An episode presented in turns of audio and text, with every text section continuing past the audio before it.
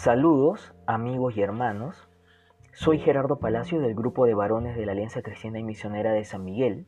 Hoy es el sábado 2 de octubre y estamos empezando una nueva serie de estudios devocionales y esta vez con el libro de Primera de Samuel. Haciendo un pequeño recuento, venimos del libro de jueces y acabamos de terminar con el libro de Ruth. Pero la historia continúa. Vimos en jueces que no había temor de Dios y que los hijos de Israel hicieron lo malo ante los ojos de Jehová y sirvieron a los Baales. Y en el último versículo del capítulo 21 de jueces se nos dice, en estos días no había rey en Israel, cada uno hacía lo que bien le parecía. Pero luego entramos al libro de Ruth, ubicado también en el tiempo de los jueces, que acaba con una genealogía en el último versículo del capítulo 4. Obed engendró a Isaí e Isaí engendró a David. Anota esto porque David será el vínculo que unirá todas estas historias como lo veremos más adelante. Así que aún seguimos en la época de los jueces, porque no hay una dinastía real en Israel. En el capítulo 1 de Primera de Samuel conocimos a una mujer llamada Ana, la cual no podía tener hijos, y Dios le da ese hijo que tanto anhelaba. Incluso le dio cinco más. En realidad veremos muchos personajes en este libro, pero el personaje principal es Dios. Jehová de los ejércitos, como se le llama por primera vez en la Biblia en el capítulo 1, versículo 3. Y en esta oración de Ana nos daremos cuenta que en realidad todo se trata de Dios y que Él está en control de cada cosa, como leeremos a continuación. Meditemos juntos en Primera de Samuel, capítulo 2, versículos del 1 al 11. Y Ana oró y dijo, mi corazón se regocija en Jehová, mi poder se exalta en Jehová, mi boca se ensanchó sobre mis enemigos, por cuanto me alegré en tu salvación. No hay santo como Jehová, porque no hay ninguno fuera de ti, y no hay refugio como el Dios nuestro. Esta oración de Ana también es un cántico, y es que su gozo no estaba tanto en el hijo que había tenido, porque su gozo estaba en Jehová. En el versículo 6 del capítulo 1, el texto dice que Jehová no le había concedido tener hijos. No dice que era un castigo de Dios, solo que no le había concedido el ser madre. ¿Por qué? Bueno, muchas veces no vamos a entender el porqué de todas las cosas, de lo que nos pasa. Pero ¿qué tal si lo que quiere Dios es que simplemente acudas a Él? Simplemente que lo busques y que derrames tu corazón delante de su presencia. Cuando estás pasando por dificultades en tu vida, ¿a dónde te llevan las circunstancias adversas? ¿O a dónde acudes primero? El asunto es dónde pongo mi mirada, en mis circunstancias o en el Señor. Ana acudió a buscar a Dios y derramó su corazón delante de Él. Y vio la victoria del Señor finalmente.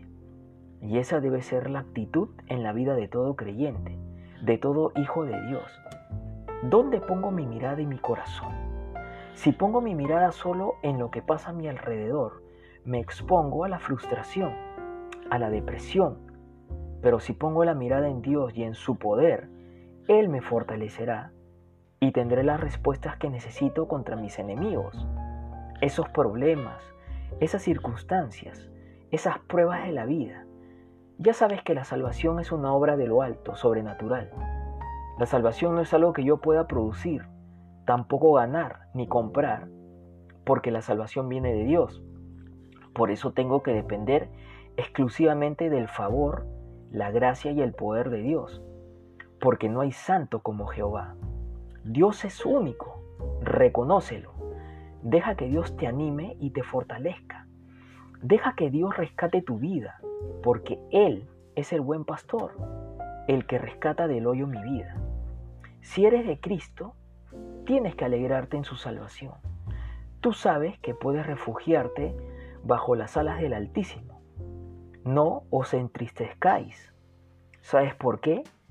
Porque el gozo de Jehová es vuestra fortaleza. No multipliquéis palabras de grandeza y altanería Cesen las palabras arrogantes de vuestra boca, porque el Dios de todo saber es Jehová, y a Él toca el pesar las acciones. Estoy convencido que nosotros tenemos que cuidar mucho nuestras palabras, porque de la abundancia del corazón habla la boca. Lo que somos, tarde o temprano, se nos va a salir hasta en nuestras palabras. En Proverbios 6, 17 al 19, en uno de los siete ítems que menciona Dios que no puede soportar, es a la gente orgullosa. Así que un altanero tendrá palabras altaneras, arrogantes, llenas de complejo de superioridad. Ana se estaba refiriendo a Penina, quien la miraba con desprecio porque ella sí podía darle hijos a Elcana. Pero Dios lo sabe todo. Él está mirando nuestro corazón y sabe lo que hacemos. Así que debemos de tener mucho cuidado de cómo estamos tratando a nuestros semejantes. Para Dios no hay diferencia entre persona y persona. La única diferencia que tenemos que considerar es entre Dios y nosotros. Porque no hay acepción de personas para con Dios. Dios no muestra favoritismo. Tal vez Penina pensaba que Dios la estaba favoreciendo sobre Ana y que la había bendecido más que Ana por el hecho de tener hijos. Por eso la irritaba y le entristecía. No sabemos con qué palabras exactamente, pero estaba mal. Hacer alarde de lo que se tiene es maligno, como se indica en la carta del apóstol Santiago. El ser cristiano no me hace mejor que nadie. Más bien Cristo me salvó porque estaba perdido y condenado. Dios es juez justo y sabio. Él sabe lo que hacemos y juzgará nuestras acciones. Porque Dios traerá toda obra a juicio, juntamente con toda cosa encubierta, sea buena o sea mala. Los arcos de los fuertes fueron quebrados y los débiles se ciñeron de poder. Los saciados se alquilaron por pan y los hambrientos dejaron de tener hambre. Hasta el estéril ha dado a luz a siete y la que tenía muchos hijos languidece.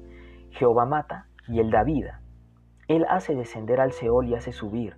Jehová empobrece y él enriquece, abate y enaltece.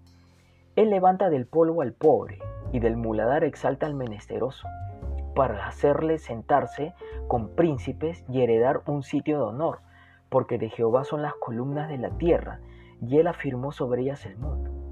Ana reconoce la soberanía de Dios. Él hace lo que quiere. Esta oración es demasiado profunda, porque son frases que nos pueden traer problemas intelectuales. Mira, mi querido amigo y hermano, no trates de racionalizarlo todo, porque o te vas a frustrar o te vas a amargar. La Biblia nos dice, así que la fe es por el oír y el oír por la palabra de Dios. Es la palabra de Dios la que nos da la seguridad de que Dios está en control de todo su universo. Y esto es lo que marca el rumbo del libro, la soberanía de Dios. Porque es Dios quien está detrás de estas historias que estamos leyendo. Él es el personaje principal en todo este libro y Ana lo sabe porque ha visto el poder de Dios en su vida. Y esto mismo es lo que le dio la seguridad de dejar a su niño en las manos del sacerdote Elí, siendo Samuel aún un pequeñito. Si eres de Cristo, ya no tienes que temer a la muerte, ni temer a lo que temen los hombres. No temas a la pobreza, no temas a los desastres, no temas a las enfermedades, porque ninguno de vosotros vive para sí, y ninguno muere para sí. Pues si vivimos, para el Señor vivimos, y si morimos, para el Señor morimos. Así pues, sea que vivamos o que muramos, del Señor somos. Dios hace como Él quiere, porque Él es el dueño de todo el universo. Y sabemos que Dios no puede pecar, ni tampoco mentir. Él guarda los pies de sus santos, mas los impíos perecen en tinieblas porque nadie será fuerte por su propia fuerza. Delante de Jehová serán quebrantados sus adversarios, y sobre ellos tronará desde los cielos. Jehová juzgará los confines de la tierra, dará poder a su rey y exaltará el poderío de su ungido. Los santos pueden confiar completamente en Dios. Ya sabes que un santo no es alguien que es especialmente bueno, sino que un santo es alguien que ha sido separado por Dios, salvado y apartado del mundo y que ha sido trasladado al reino de su amado Hijo. Puedes confiar que Dios nos hará justicia finalmente, que todo lo que ha dicho el Señor finalmente se cumplirá y que Dios nos responde toda oración en su santa voluntad. Aún no hay rey en Israel, Pero Ana está pensando más allá de un reino terrenal, mirando hacia el futuro. Y ese rey y ungido de quien habla, ya sabes que se trata de Jesucristo. Este rey que gobernará hasta los confines de la tierra. Y Dios le dio un nombre, que es sobre todo nombre, para que en el nombre de Jesús se doble toda rodilla de los que están en, el, en los cielos y en la tierra y debajo de la tierra. No hay otro que pueda entrar en esta clasificación. Solo Jesús es el Rey de Reyes y Señor de Señores. Y el Cana se volvió a su casa en Ramá, y el niño ministraba a Jehová delante del sacerdote Elí. ¿Te das cuenta que Samuel aún no conocía a Dios cuando su madre lo dejó en la casa de Jehová en Silo? Sin embargo, fue Dios quien llamó a Samuel aún antes de nacer, porque Dios fue quien no le había concedido a Ana tener hijos, y también fue Dios quien, le, quien luego le permitió que ella tuviera al niño.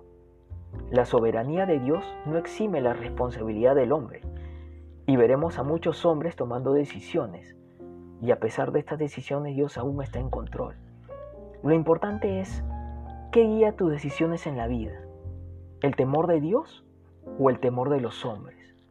El temor de Dios te hará una persona proactiva, con la capacidad para servir al Señor, de ministrar a Dios. Pero el temor de los hombres te hará una persona reactiva, donde actuarás como reacción a lo que te digan los hombres y reaccionarás a las circunstancias de tu alrededor. Terminarás guiado por las circunstancias y no por la fe. Fíjate delante de quién estás ministrando en quién has creído y a quién sirves. Dios sigue usando a personas como tú y como yo, que se rinden a su voluntad. Pues la voluntad de Dios es vuestra santificación.